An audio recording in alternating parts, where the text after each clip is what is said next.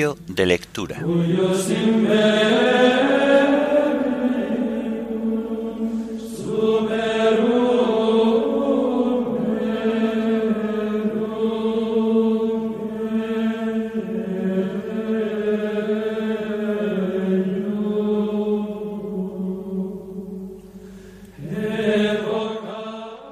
Himno, este es el día del Señor. Antífonas y salmos del lunes de la primera semana del Salterio. Lecturas y oración final del lunes de la quinta semana del tiempo de Cuaresma.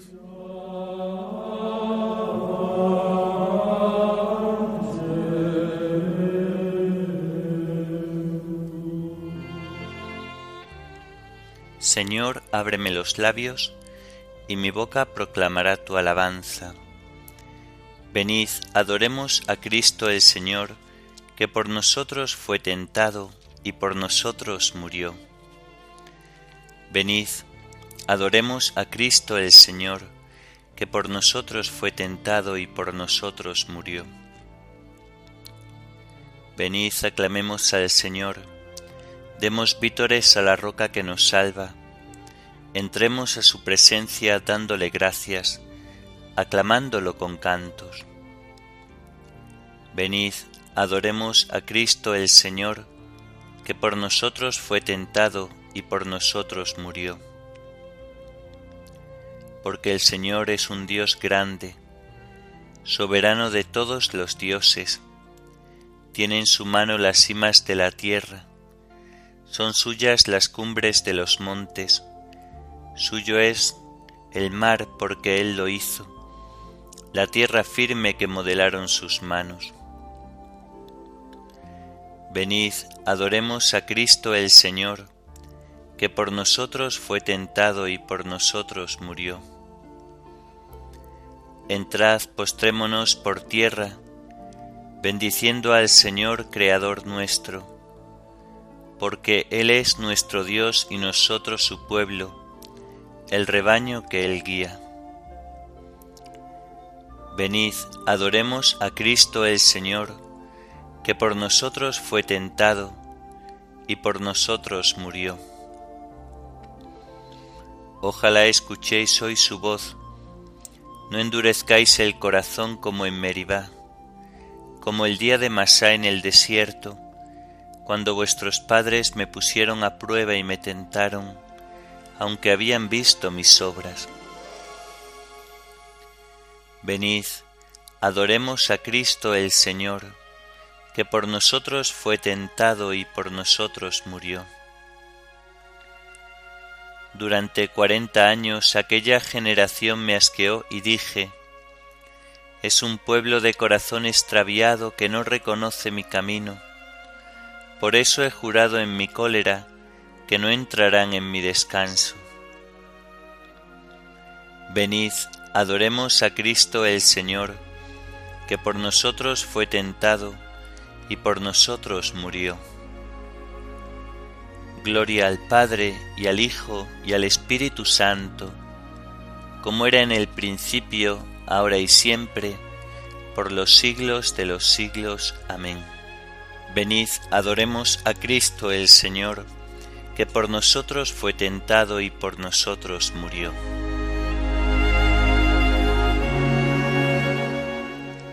Este es el día del Señor este es el tiempo de la misericordia. Delante de tus ojos ya no enrojeceremos a causa del antiguo pecado de tu pueblo. Arrancarás de cuajo el corazón soberbio y harás un pueblo humilde de corazón sincero.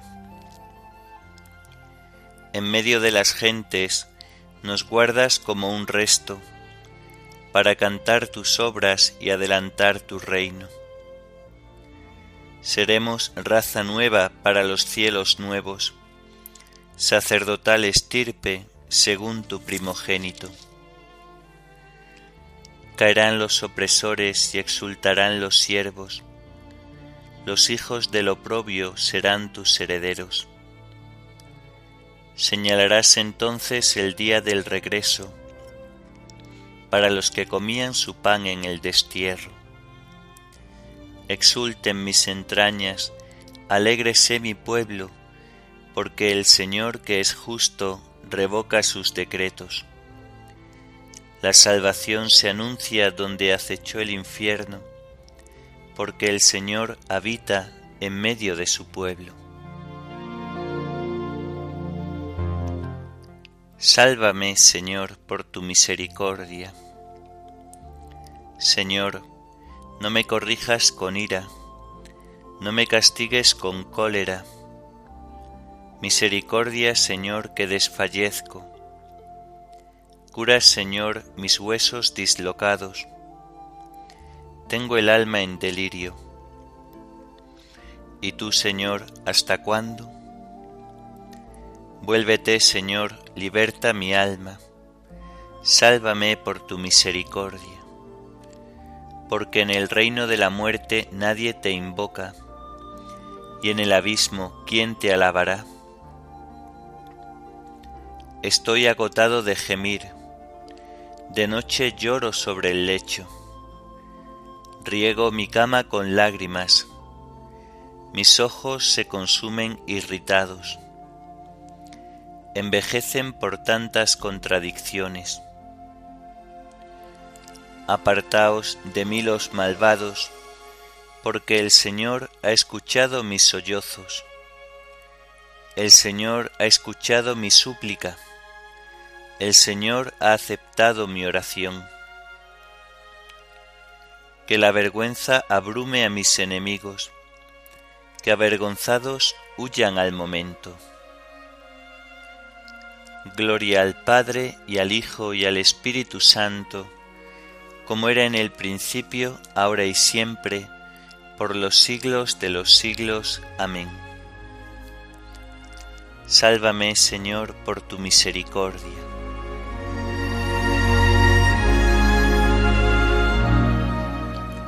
El Señor es el refugio del oprimido en los momentos de peligro.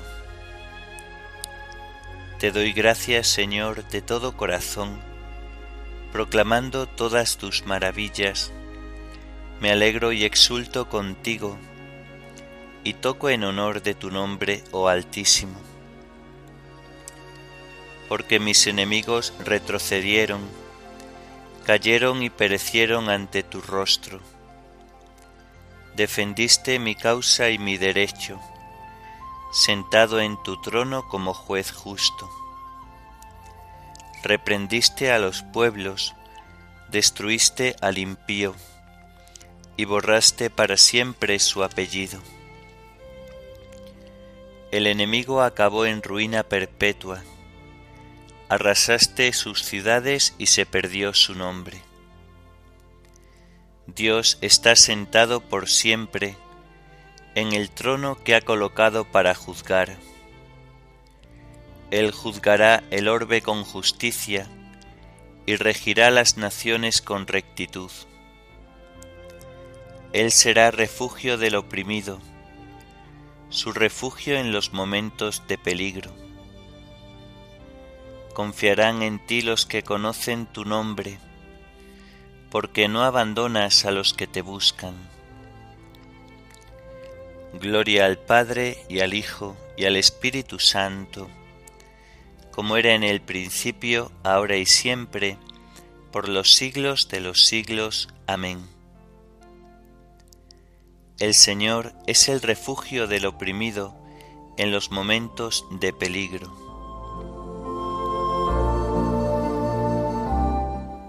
Narraré tus hazañas en las puertas de Sión Tañed en honor del Señor que reside en Sión. Narrad sus hazañas a los pueblos. Él venga la sangre, Él recuerda y no olvida los gritos de los humildes. Piedad, Señor, mira cómo me afligen mis enemigos. Levántame del umbral de la muerte, para que pueda proclamar tus alabanzas y gozar de tu salvación en las puertas de Sión. Los pueblos se han hundido en la fosa que hicieron, su pie quedó prendido en la red que escondieron. El Señor apareció para hacer justicia, y se enredó el malvado en sus propias acciones. Vuelvan al abismo los malvados, los pueblos que olvidan a Dios.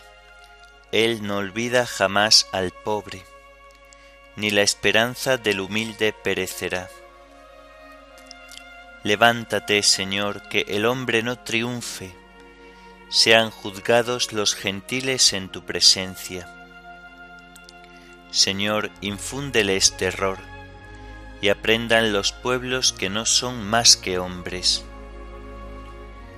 Gloria al Padre y al Hijo y al Espíritu Santo, como era en el principio, ahora y siempre, por los siglos de los siglos. Amén. Narraré tus hazañas en las puertas de Sión.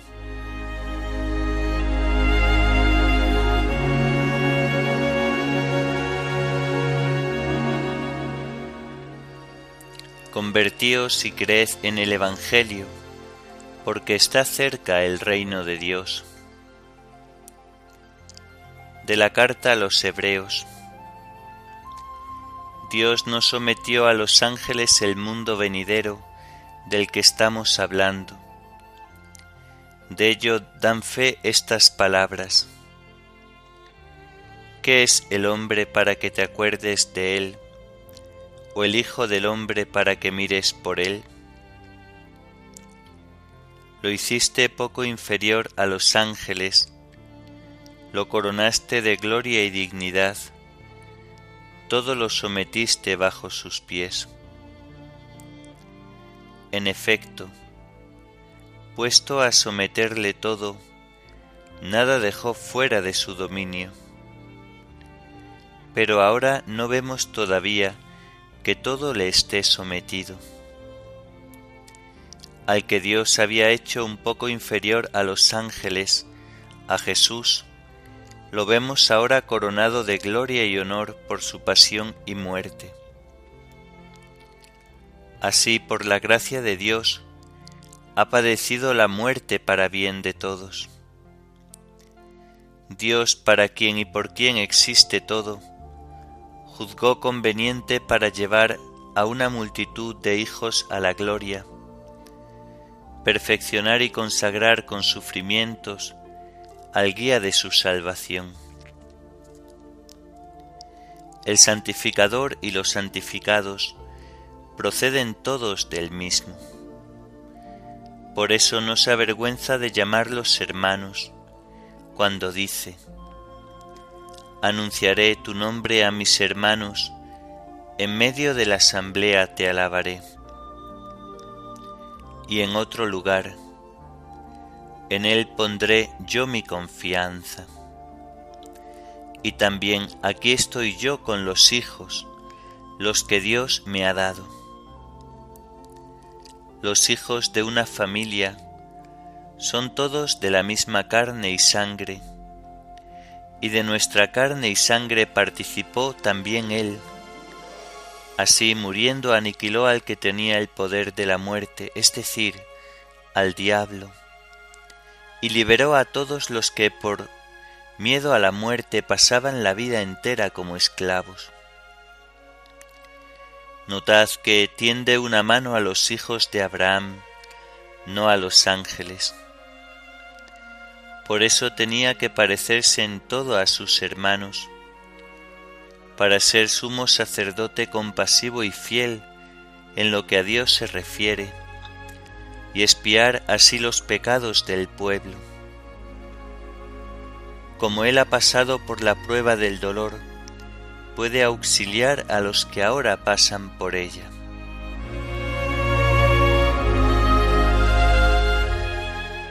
El santificador y los santificados proceden todos del mismo. Por eso Cristo tenía que parecerse en todo a sus hermanos para ser sumo sacerdote compasivo y fiel. El santificador y los santificados proceden todos del mismo. Por eso Cristo tenía que parecerse en todo a sus hermanos, para ser sumo sacerdote compasivo y fiel. Dios apareció en el mundo y vivió entre los hombres, para ser sumo sacerdote compasivo y fiel.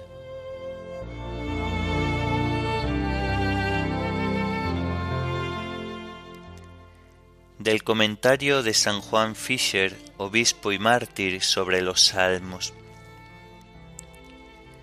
Cristo Jesús es nuestro sumo sacerdote y su precioso cuerpo que inmoló en el ara de la cruz por la salvación de todos los hombres, es nuestro sacrificio.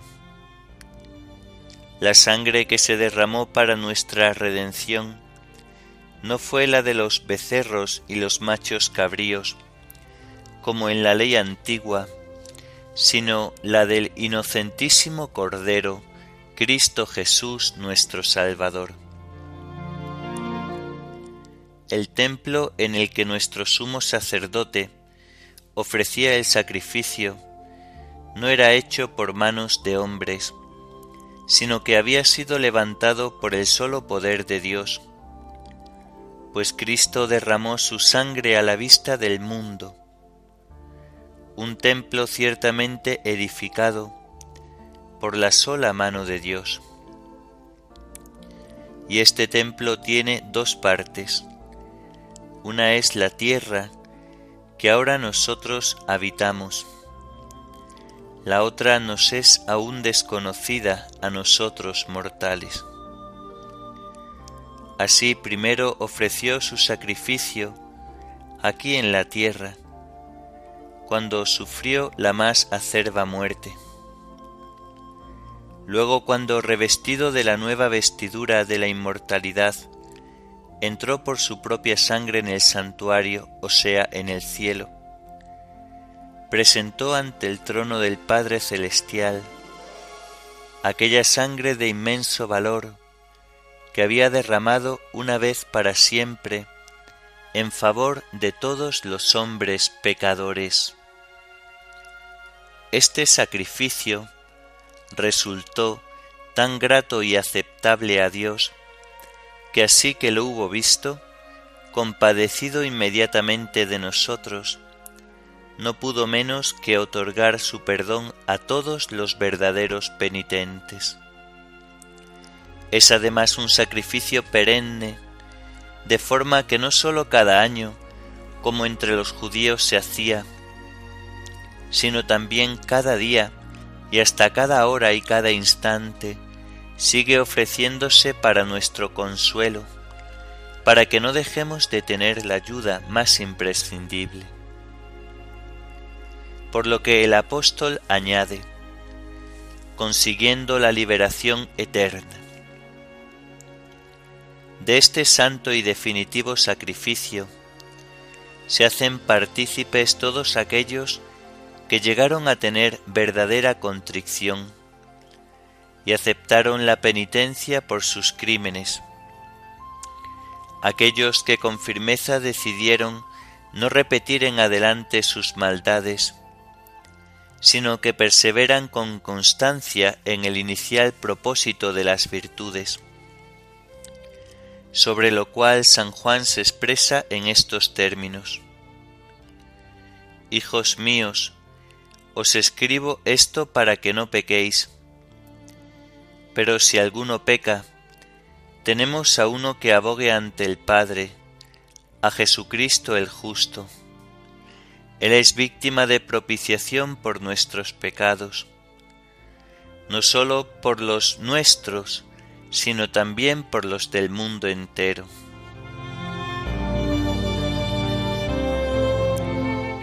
Si cuando éramos enemigos fuimos reconciliados con Dios por la muerte de su Hijo, con cuánta más razón, estando ya reconciliados, seremos salvos por su vida.